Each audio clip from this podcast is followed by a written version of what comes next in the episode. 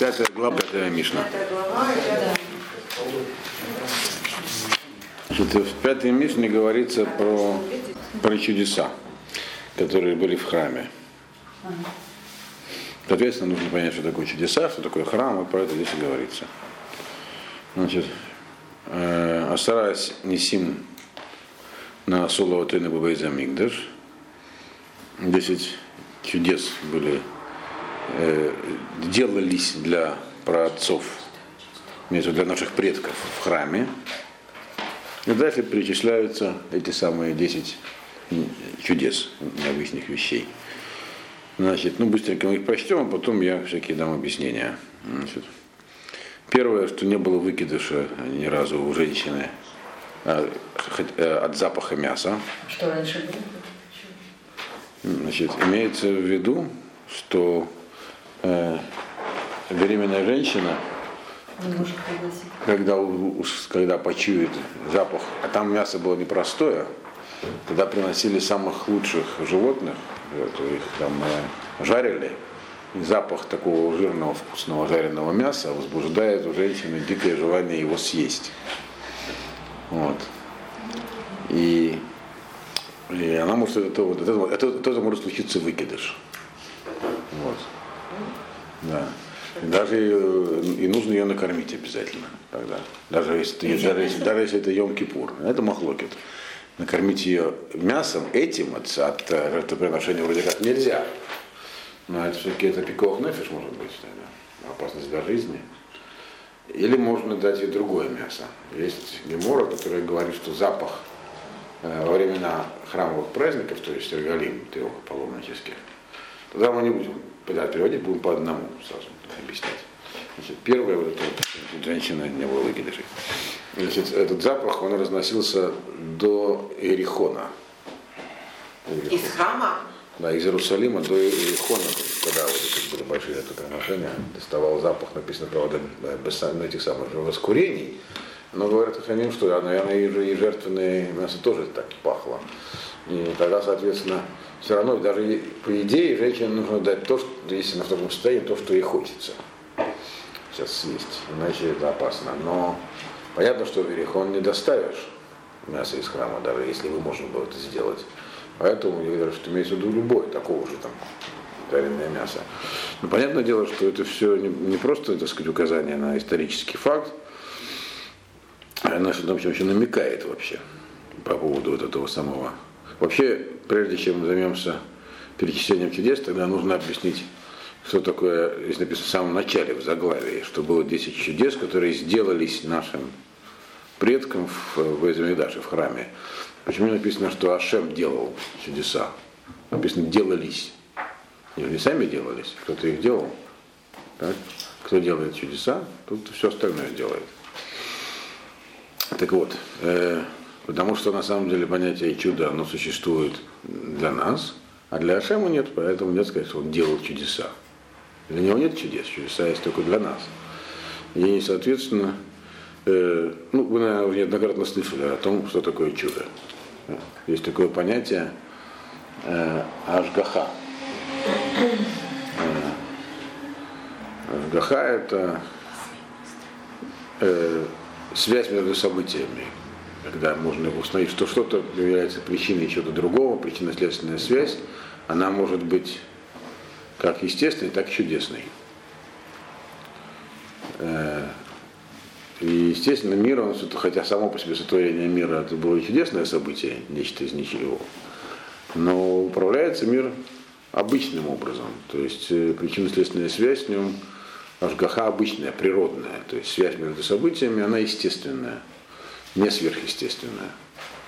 Э, Но из этого принципа управления мира, что Ашем управляет миром естественным путем, законы созданы, они так и мир идет. И было одно явное исключение. Это исключение был храм. Там э, нарушалось. То есть там э, Ашгаха, она была, выглядела сверхъестественной. А для чего это было? Для чего это делалось? Для чего вообще нужно Чудеса? да, такие вещи.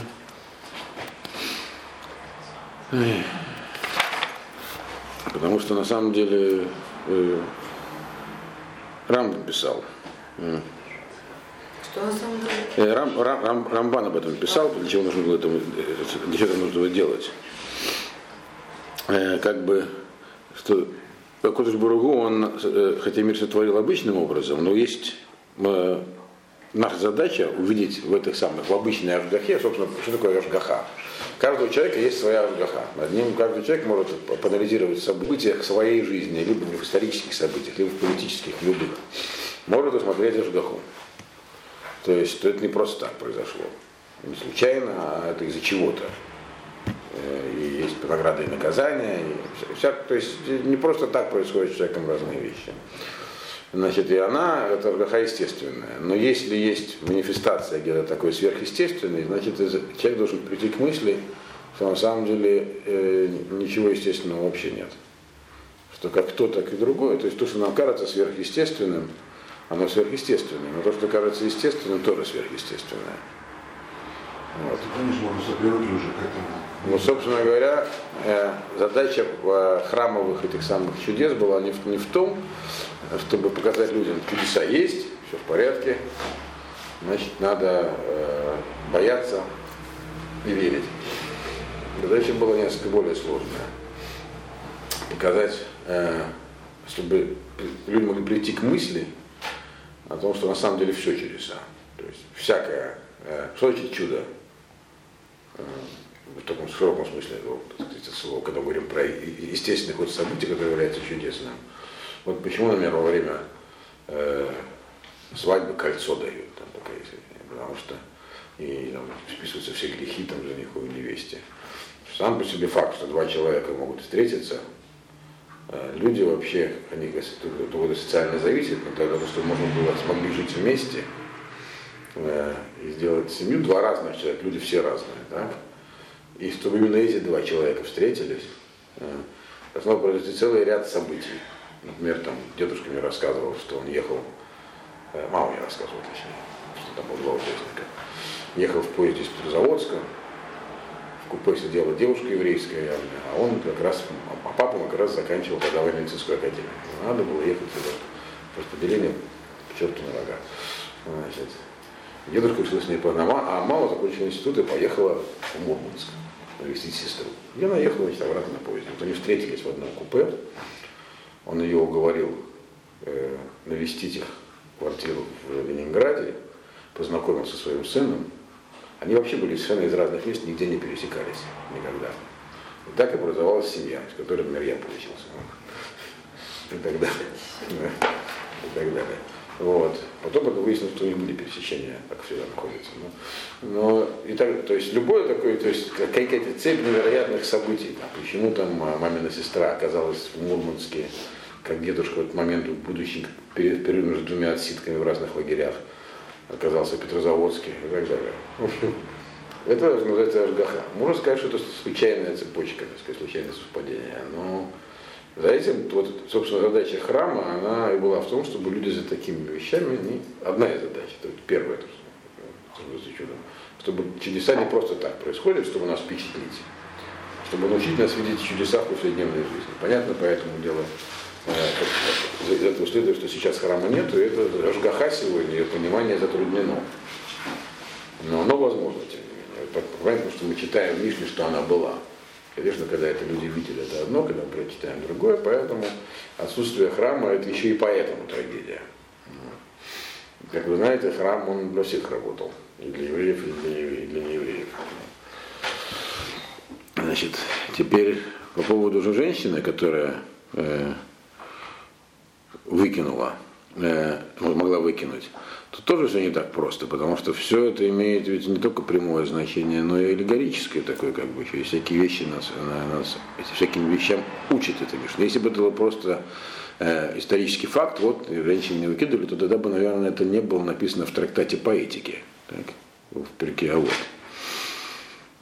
Э, Есть э, в Масехе Тиома, такая там история приведена про одну беременную женщину, которая э, почувствовала запах мяса э, в Ки- в Йом Кипурим. И, естественно, ей стало плохо, и она э, захотела поесть. И это можно, по, по закону можно было дать ей мясо. Значит, но пришли спросить э, об этом рабе. Э, раби Иуда имеется в виду. Э, хотя нет, это было, наверное, раньше. Значит, другой раби. И он сказал им, а нет, это было, да, это было не в храме, это было просто, она, запах мяса почувствовала. Спросите раби, он сказал, э, пойдите и прошеп, прошепчите ей на ухо, э, что сейчас э, Йома Кипурим, то есть пост нельзя есть. Может быть, она сможет удержаться. Потому что вы знаете, что Йома Кипурим даже беременные, кормящие э, должны поститься, по идее. Только если там уже опасность жизни. Все. Ну вот. Значит, Есть опасность для здоровья. если она не такая прямо, что вот человек может умереть, то нужно все равно стart. То есть в Йом Кипурим надо поститься. Ну, естественно, если у человека диабет там, или там всякие, то есть уже надо, надо, да, надо, да, надо, да, это другое дело. Но в принципе это а? Еда по шаурим. Еда бывшего Рима это не считается. Пост, но может быть дуарайт это выполняется пост, что это не называется еда. Вот. Вот. Значит, э, сказал, прошептите, прошептите ей на ухо, э, э, что сегодня Йом Кипурим, может, она сможет удержаться. Пошли ей, прошептали это. И она тут же успокоилась. Значит, и, то есть не, не она сама, не ей плохо, а у нее внутри начинает, плод начинает биться. Да, вот. Значит, она тут же успокоилась. И, и родила она не кого-нибудь, а Раби Йоханана, вот, который, вы знаете, был учителем и другом Рейшлакиша и вообще один из главных э, персонажей Гемора, один из главных мудрецов Гемора. Дела Раби Йоханана. Было еще такое, а, еще один раз было такое же событие, то же самое, с другой женщиной, э, в другое время. И там был Раби Ханина, он то же самое. По этому же рецепту сказал, идите и прошепчите, она прошептали и не успокоился. Вот, и ее накормили, что можно было. И родился Ахер, Алиша Бенабуя. Известный тоже, наверное, вам персонаж, вы знаете про него, слышали, да, про Алишу Бенабуя? Да, я рассказывал. То есть совершенно противоположная история. То есть понятно, что э, не просто так это все было. То есть, с одной стороны, можно накормить, с другой стороны, можно и то есть этого пос- последствия этого, они могут быть разные. Но вот в, храме что происходило, что там э, можно было не кормить, даже получается, на территории храма не происходило выкидышей. Это чудо, что они могли произойти. Хэр родился это как из-за того, что ей не дали покушать. Ага, они тебе как раз дали. Наоборот все. Могло и дали. Помогло, и дали родился Ахер. Это, это как бы показатель. Я не понимаю. М, а? Я не понимаю мысль, показатель чего. Что на самом деле э, само по себе э, это самое желание женщины что-нибудь съесть в этот момент, оно легитимное. Но легитимное желание не указывает на то, что его последствия будут положительными. А в храме этого не происходило ничего. Происходило чего? Э, выкидышей. То есть там не надо было, то есть это такое, почему мы до этого дойдем чуть позже, почему, в чем здесь особенность такая, по-простому, это, это во всех этих чудесах эта мысль есть, потому что там даже мать Ахера, то есть даже сам, там дело было не в матери Ахеры, а в самом Ахере, который там был внутри уже. Этот Мидраж показывает, что он изначально нем что-то было не так. То есть, если бы это она была в храме, то такого бы не случилось. Да, вот. Потому- Почему? Потому что там э, само присутствие там, оно всех поднимает на более высокий уровень. До этого мы дойдем, когда будем говорить про Каин Гадоля, как он там происходило. Можно вопрос? Здесь просто все время пишется как бы про запах готовящегося мяса, да? а вот то, что сжигалось там внутренности и вот этот жир внутренний, там же совершенно был другой запах. Возможно, Очень потому что он. Или невкусный. он- Нет, он запах не мог быть, запах мог быть и, и неплохим. Ну, жир уже наоборот вкусно пахнет. Да. Внутренности Внутренности живого. А если вот Они так- сжигались в разное время, на самом деле. Нет, ну, Не- не вот, например, одновременно. когда гол- гол- голубя целиком сжигали, там же это паленым.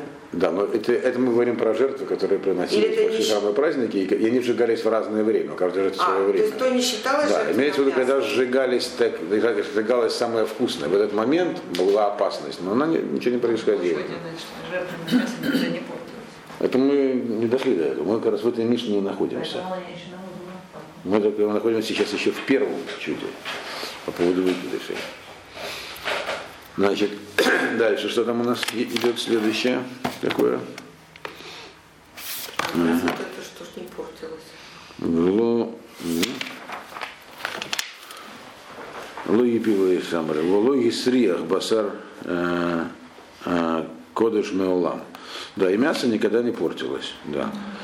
Это э, имеется в виду, что даже в самые жаркие дни, потому что праздники были и летом, и не портилось оно, опять же, э, потому что в этом месте э, не только что ничего не могло испортиться, но даже то, что было испорченное, становилось, э, поднималось на более высокий уровень и имеется в виду основном в духовном смысле.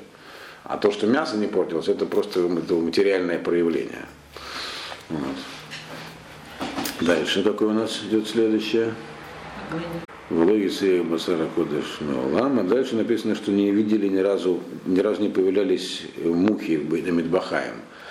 Вот на Вазаре, э, это такой двор, который был в храме около Кодыш там стояли мраморные столы, на которые вываливали как раз кишки все эти.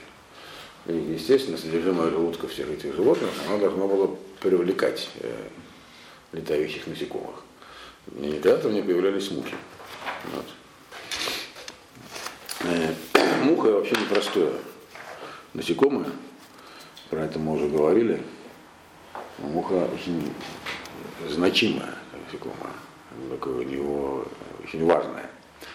Мы про это говорили, помните, когда читали книгу судей, э, про то, что там у они сделали, делали себе изображение мух, которые там вынимали и целовали.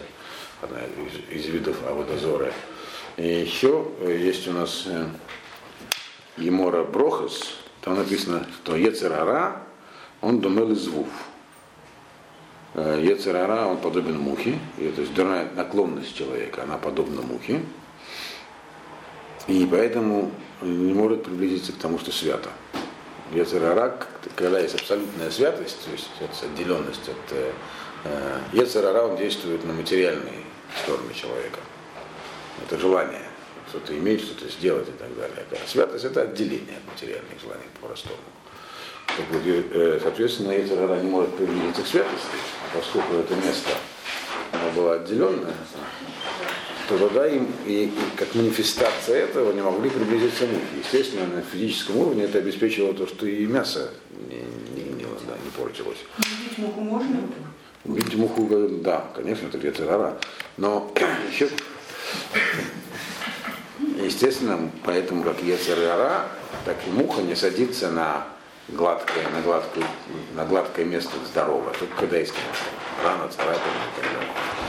Это известная история про Якова Авина, почему на него напал э, Малах Самаэль, когда он, помните, семью переправил через Ебок, потом вернулся за маленькими кувшинчиками ночью.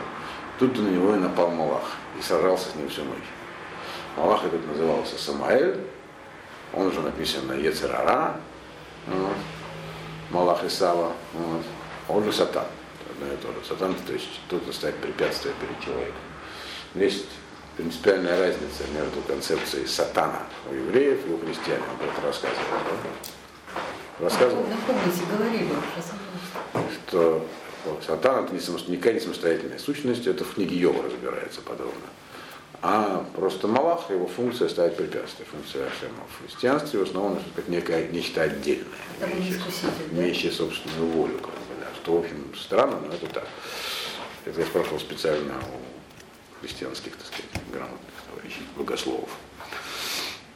Значит, но э, так вот этот самый Самаэль напал на Якова не просто так, а потому что в этот момент Яков э, совершил мелкий, но проступок.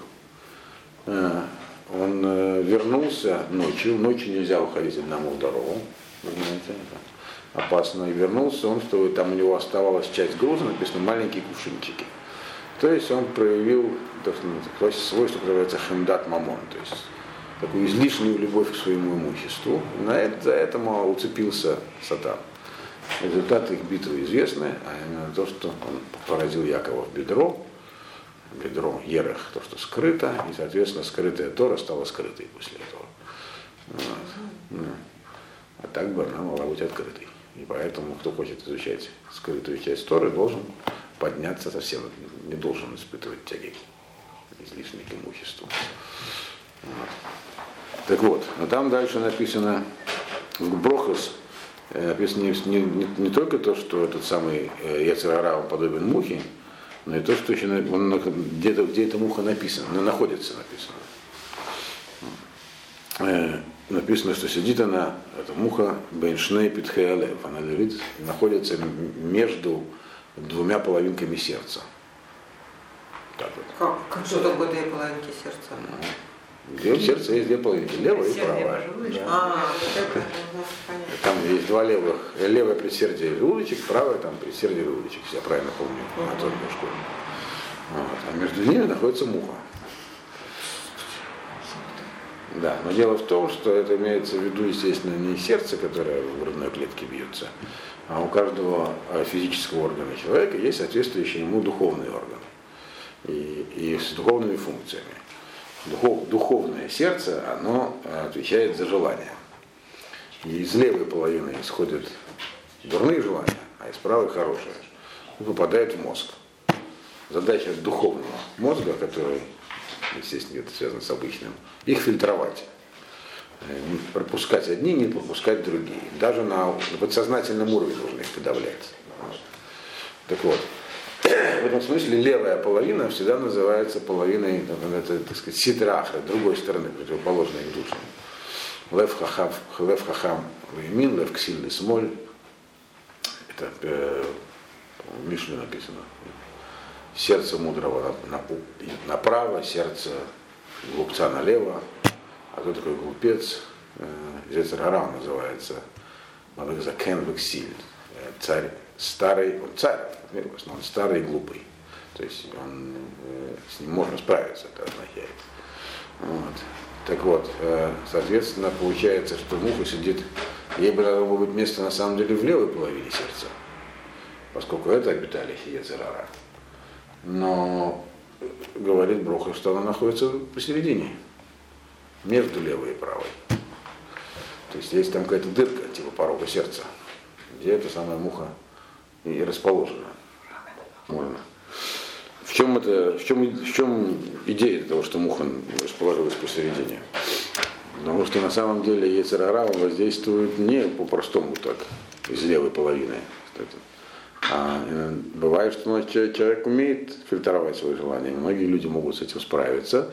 Тогда он маскируется под правую половину. То есть у него есть возможность под видом э, выполнения заповеди или какого-нибудь хорошего дела человеку втюхать что-нибудь такое, вот, э, что как раз на самом-то деле, поэтому у него есть как бы, он немно- немножечко внедряется вправо.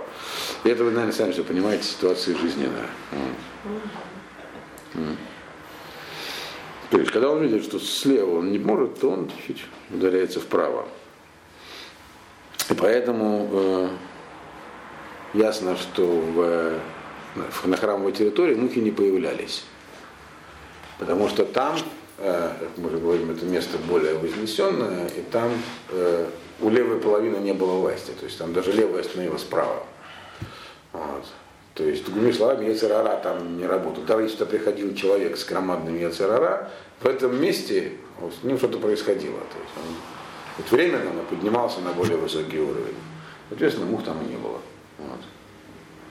Я подумал, он ходил оттуда, и опять у него все Ну, возвращалось. мы же видим, что само по себе посещение- храма никого не делало еще праведником на всю жизнь. Так что. Что значит? А человеку дается в утробе матери? Дается человеку с момента совершеннолетия. Что С момента совершеннолетия? Да. То есть у него он есть, нет, на самом деле Ецерара у него есть.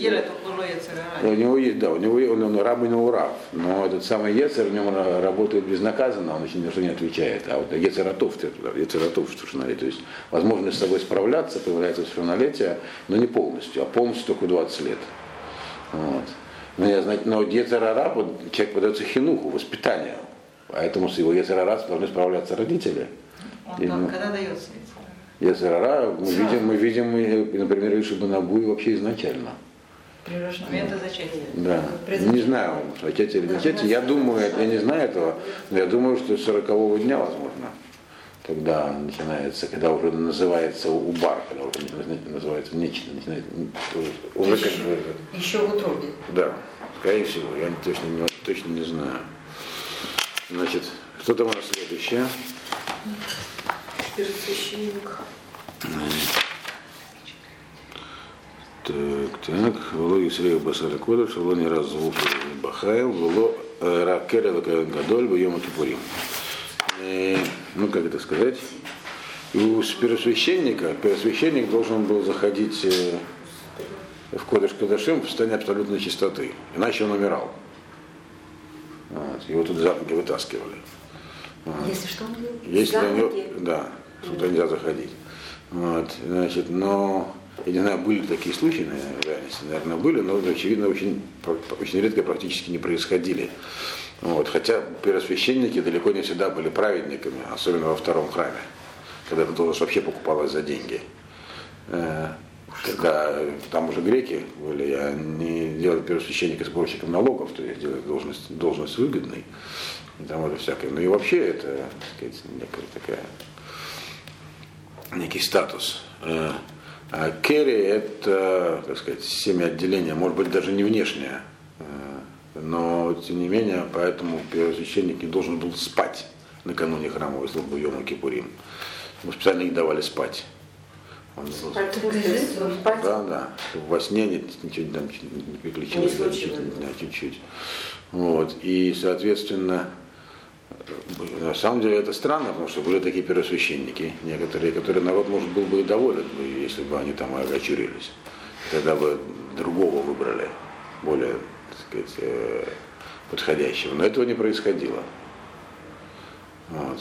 Почему? По той же самой причине. Даже такой первосвященник, который покупал свою должность за деньги, в этот, попадая в храм, с ним тоже происходило поднятие духовное.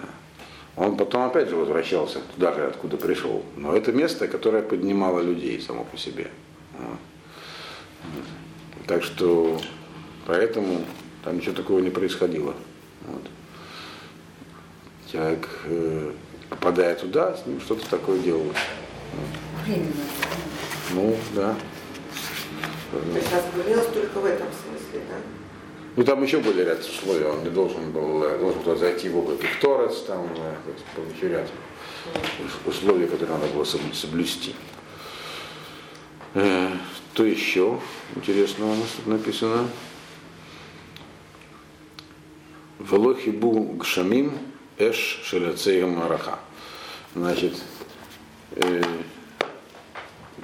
на алтаре делали э, такие, ну, дословно это означает, и, не- и дожди никогда не гасили огонь, который горел э, на этих самых, на дровах, которые были на алтаре.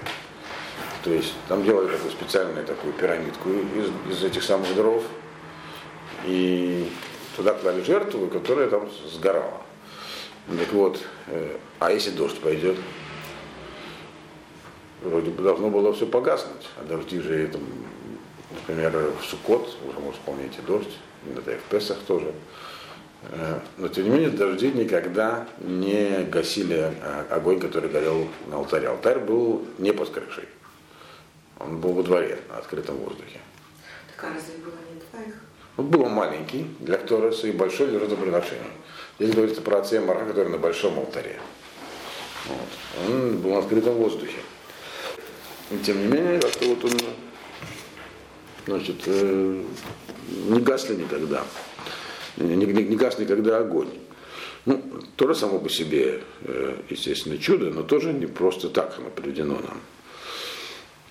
Потому что э, тоже на что-то нам намекает.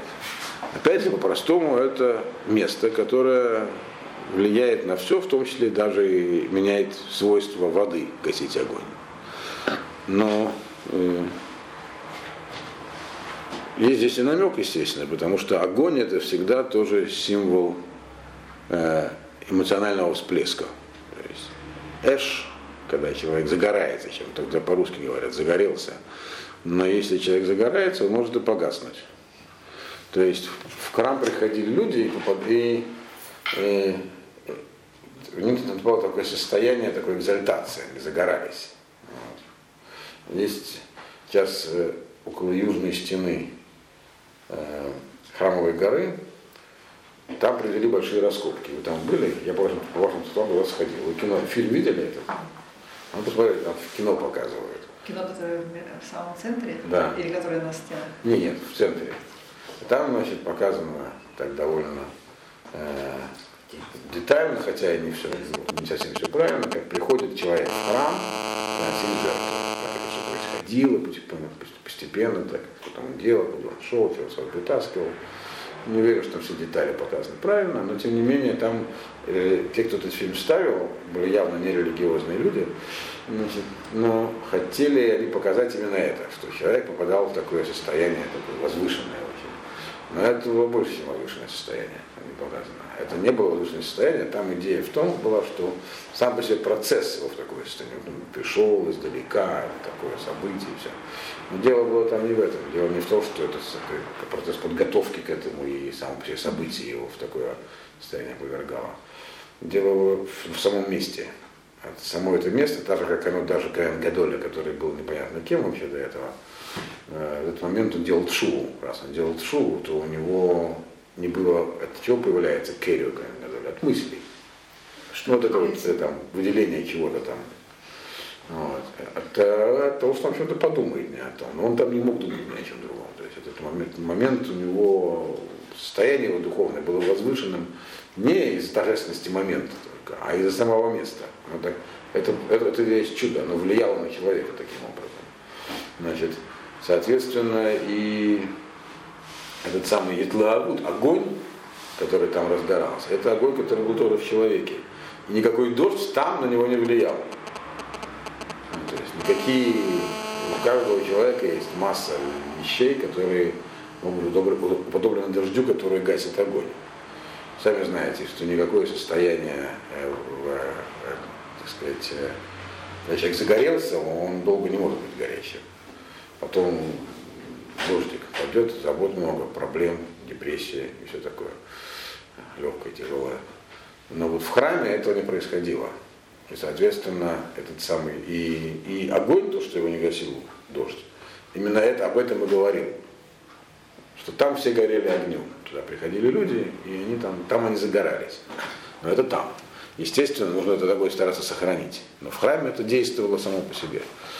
То, то, что я вам сказал в самом начале про смысл храмовых чудес, чтобы люди научились видеть их потом вне храма, в жизни. И, соответственно, учить оттуда все, что они там испытали, пытаться это оставить потом в жизни. Вот. Значит, и еще, кроме дождя, еще есть ветер. Следующее у нас написано там что? Рассеивался. Вело Ницха Рох, это Амуда Ашан. Значит, от, э, этих самых, от э, маленького алтаря, где зажигали э, благовония, поднимался столб. Э, такой дымом благовония. Он поднимался строго вертикально. И никакой э, этот самый ветер его не мог сдуть в сторону. А там была дырка, что ли? Нет. Где дырка? А у маленького алтаря он же тогда он- А, тоже он? Вот. Это даже, даже тогда не во дворе, но, но, но, например, э, то же самое, что происходило и в переносных храмах, где он стоял точно снаружи. То есть он поднимался, это так столб вверх, Ашан. Значит, какой Ашан мы здесь имеется в виду? Там же Ашан большого алтаря. Сейчас, минуточку. Нет, здесь он, да, вот вы правильно спросила. Я говорю, что это, было, что это был столб дыма от большого алтаря, да, типа под крышей. Большого алтаря, он тоже поднимался вертикально вверх, да, это верно. Вот. Поднимался вертикально вверх, э, ну, ветер, и это, это, это совсем другое воздействие, чем дождь. Но тоже воздействует. В принципе, э, мы знаем, что нижний храм, соответственно, ему расположен верхний храм, так как ну, нематериальный, естественно, не физический. И вот эти самые жертвоприношения, когда поднимается воскурение, э, оно там принимается в верхнем храме, не физическом. И отсюда, а откуда, для чего это делается? То есть там механизм такой. Поднимается воскурение, воздействует на верхние миры, на верхний храм, и оттуда исходит благословение, то есть изобилие для всего мира. Это еще одна была функция храма. Через него происходила браха, благословение в мир. Поэтому, когда написано в по-моему, в Сукоте, Сукот, что если бы народы мира знали значение храма для них, они бы тогда прислали все свои воинские контингенты охраняли бы его от всех посягательств. Вот. Но они этого не сделали, наоборот, разрушили. Собственно. Поэтому для, то есть браха, благословение материальное чисто на весь мир, изобилие э, исходит, происходит через храм. Храм питает верхний храм, а оттуда исходит это самое благословение. Если дует ветер и отклоняет этот самый столб, то тогда он не, не достигает своей цели и, соответственно, не, ничего, ничего не происходит. А какие были случаи? Нет, написано, что не было. Если бы было, то тогда бы это самое благословение, оно бы в мир не пришло. Вот. Э, так что и тогда бы верхний мир не влиял бы так на этот нижний мир. Э, но у нас сейчас же нету храма. Соответственно, что у нас есть? Написано в пророка Хескеля, в Игилаем Мигдашма, это будет вам малень, малым храмом. Имеется, написали в Геморе Мигила, э, что, что, что имел в виду Хескель под малым храмом.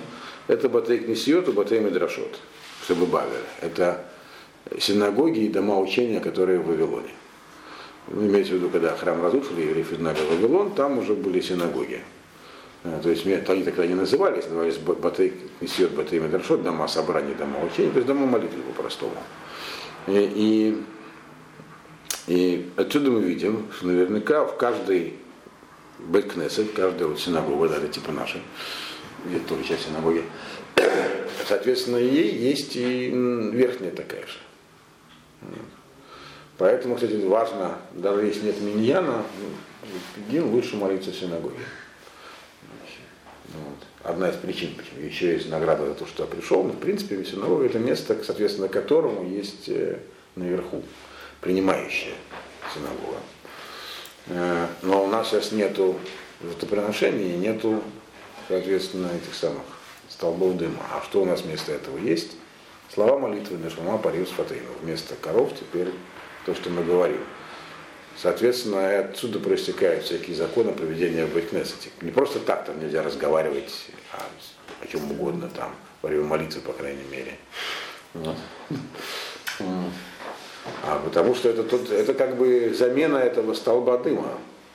Если дует ветер, то есть если в этот момент тебя начинает, это, к сожалению, часто бывает э, в разных синагогах, здесь тоже, время молитвы начинается разговор, это как дующий ветер, который отклоняет сам поток снизу вверх, чтобы оттуда вызвать какое-то благословение, проистекающее вниз.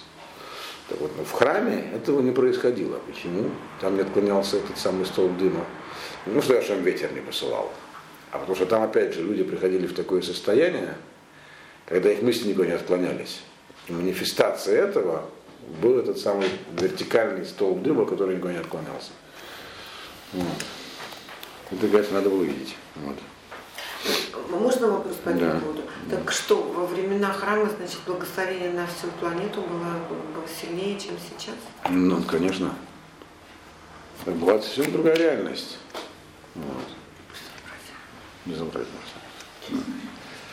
Причем обычно, когда большинство этих вещей проходили именно в первом храме, а не во втором. Вот. В первом он был настоящим храмом. Во втором храме, второй храм во многих отношениях, там были тоже, их было меньше, он был памятником первому как бы. То есть это все для первого? В основном, да, потом будет ясно. Значит, э, часть этих нет, часть этих вещей была и во втором тоже, да. Значит, еще одна вещь, которая там была, что у нас там следующее. Улимца псульба, улимца нискарох. Улимца псульба омер, убешты алехем, убелехем апаним. И никогда не, не становился негодным э, жертвоприношение омер. Это хлебная такая жертва, которую собирали омер в Песах. И этот самый, э, что еще там у нас, э, Двух в хлебе. э, хлеба предложения, которые каждую субботу обновляли на столе, который находился у входа в Кодыш Кадашим. И что еще? Стей лехем апаним, судьба омер, убиштей лехем, убелехем апаним. Лехем апаним это вот эти 12 хлебов, которые на столе, а а штей, штей лехем это животные жертвоприношения, э, которые делались из квасного хлеба. Значит, э, какой-то может быть псуль, какая негодность, например, что насекомое попало или прикоснулось, там не обязательно даже муха любое. То есть никогда там с этим ничего не случалось, оно все время было годным. Значит, а в чем проблема с этими вещами? Их невозможно заменить. То есть они делались и приносили в сам день этого самого события, и их, если что-то произошло, то другого нету. То есть не состоялось это. И этого ни разу не случалось. Значит, э, известно, э, что эти самые эти вот два жертвоприношения, омер, который пасхальный, и, э, и штейлехем, два хлеба, которые в Шивот, от них э, они определяли э, благословение на парносу, то есть на благосостояние людей конкретно. Насколько у людей будет благополучно. Благословение, оно общее такое, на все стороны жизни, а это конкретно на заработок, чтобы была в изобилии пища. От этих, от этих жертвоприношений именно зависело пропитание людей, пропитание мира. Это написано в Геморе Рошашона. Там написано так. И криву лифанай омер, дейшит бархулахем э, твода саде. Приносите передо мной омер, чтобы благо- благословенный урожай поля, э, и также приносите два этих хлеба. И в Зогаре тоже написано, что все время, пока был, это уже по поводу лехема паним, тот хлеб, который в субботу меняли э, на столе, это все время, пока был, э, лежал этот хлеб предложения на столе, э, то было достаточно хлеба у Израиля. То есть это специфическое благословение для а, парносы народа Израиля.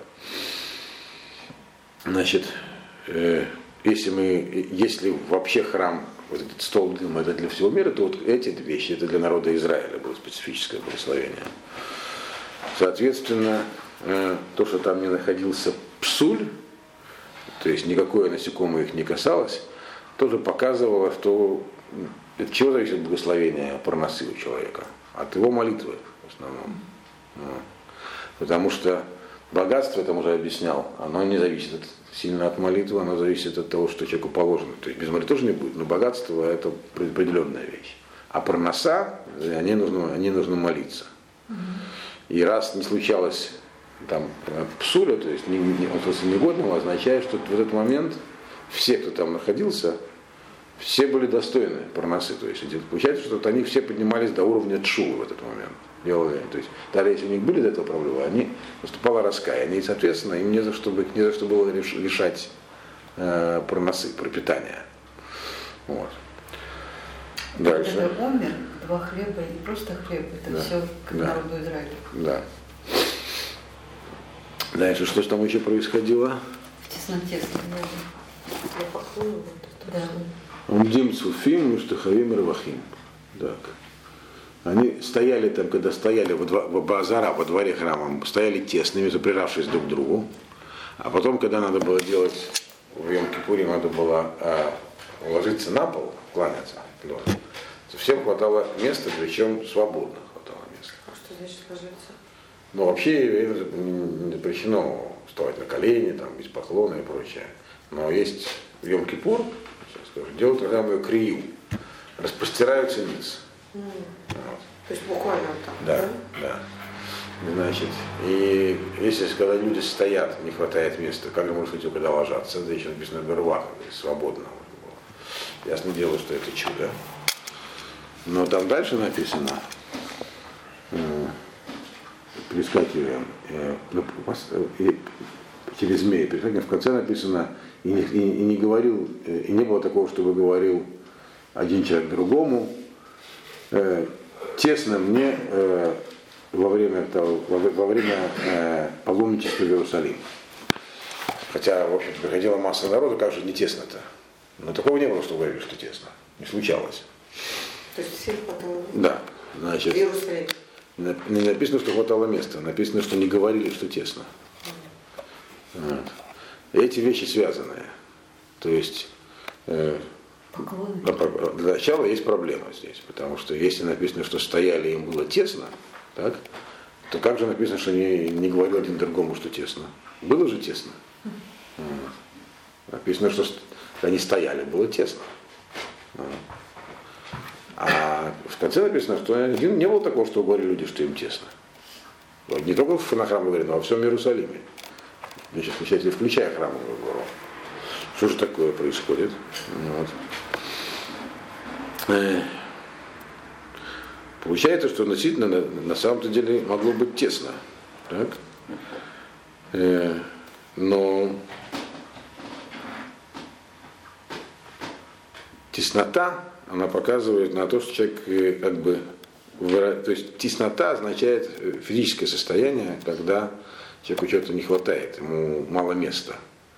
Э, Когда они говорили друг другу, нам не тесно, то есть, несмотря на то, что физически им не могло не быть не, не- не не тесно, там умещалась масса народу, но они не ощущали, что им тесно. Не говорили не просто так, не ощущали, что им тесно. То есть они, это опять же духовное поднятие на уровень, когда физическая теснота перестает ощущаться из-за самого места. Тогда вдруг действительно хватало места всем, причем даже лечь. То есть опять это вот самое, то, что происходило, то, что им хватило. Им, им им на самом деле физически хватало места лечь. Все это. Почему? Потому что, опять же, духовный уровень их вырастал настолько, что теснота переставала быть значением. Ее как бы, ее как бы не было. Она была, фактически им было тесно. Они стояли там, прижавшись друг к другу, но они этого не ощущали. И тогда делалось чудо, и появлялось. То есть, как бы на самом деле понятно, что отсюда есть также и этический урок, этическое всего остального, что э, ощущение тесноты – это душевное состояние. Вот. И от, от которого человек, когда тесно, значит, что меня сжали обстоятельства, условия и так далее. И это ощущение, если его преодолеть, то действительно хватит места на все. Даже на то, чтобы распространяться и никому не мешать, за никому мешать не будут. Это такое вот, вот чудо храмовое. Ну и последнее, э, что мы еще не упомянули, как раз мы должны уже заканчивать, это по поводу змеи. Это то, что мы перескочили. И написано, ни разу никого там не укусила, э, не укусила змея или скорпион в Иерусалиме вообще никогда. В Иерусалиме не кусали змеи и скорпионы, да. А сейчас? А сейчас там их нету, да? Ну, Я думаю, что кусаются. Иногда. Кусаются. Да. Кусаются? Кусаются. Скорпиончики бывают. Да. Ну, я вроде не слышал, что сильно кусались в таких условиях. Ну, бывает. Ну, Елена работала в приемном покое. Привозили вам, да? Кушали скорпионами. Вот. Черные еще не так страшно, а желтые, да. Да. Значит, ну, как это может быть, если змеи, не написано, что там не было змей и скорпионов, кстати. Написано у нас, что их было много. Вот. Ну, не- Я говорю, не написано, что их не было. Написано, что не кусались. Известная история, вы знаете, про Юсефа, которого братья скинули в яму. И написано, что эта яма была пустой, и не было воды, объясняют комментаторы, воды не было. А ясно, если пустая, значит нет воды. Чтобы сказать, что там было что-то другое. Что там было другое, там было полно змей и скорпионов. Вот. Но они Юсефа не кусали. Почему не кусали? Было не за что. Змеи и скорпионы, они посланники Всевышнего. Написано Лона Хашма Миталахет Мемит. Человека не змея, он представляет, а грех. Змея просто так не укусит, если не за что. Скорпион тоже. А Юсефу было не за что. Его, может было за что сбросить в яму, но кусать было не за что. Это, кстати, Рафмейр Хадаши это часто повторяю. Один из Балей Мусор последнего поколения говорил, что когда вас кусают змеи и скорпионы, вы должны понимать, они, конечно, змеи и скорпионы, но, значит, ты не Юсеф. А если не кусают? А? А если не кусают? Не бывает такого, что кусают, имеется в виду, Раф Мираж не имел в виду змеи и скорпионов. Нет такого, чтобы человека в жизни никто не кусал. Если такой человек есть, значит Юсеф. Или совсем полная противоположность. Все очень хорошо. Вот. Соответственно, получается, что э, э, тут влияние храма послалось на весь Иерусалим. Опять же, приходили люди на паломнические праздники, поднимались настолько, что им было не за что кусать. А ведь все люди были обычные. Нету человека, которого не за что кусить змею скорпионом. По-моему, праведников очень мало. Ходят слухи, что их 36, я не знаю, но надо еще найти. Вот. Э, но, по крайней мере, каждого за что укусить змею скорпиона, а там не кусали. Опять же, это, это то, что происходило в храме. Вот, на этом заканчиваем пятую Мишлу.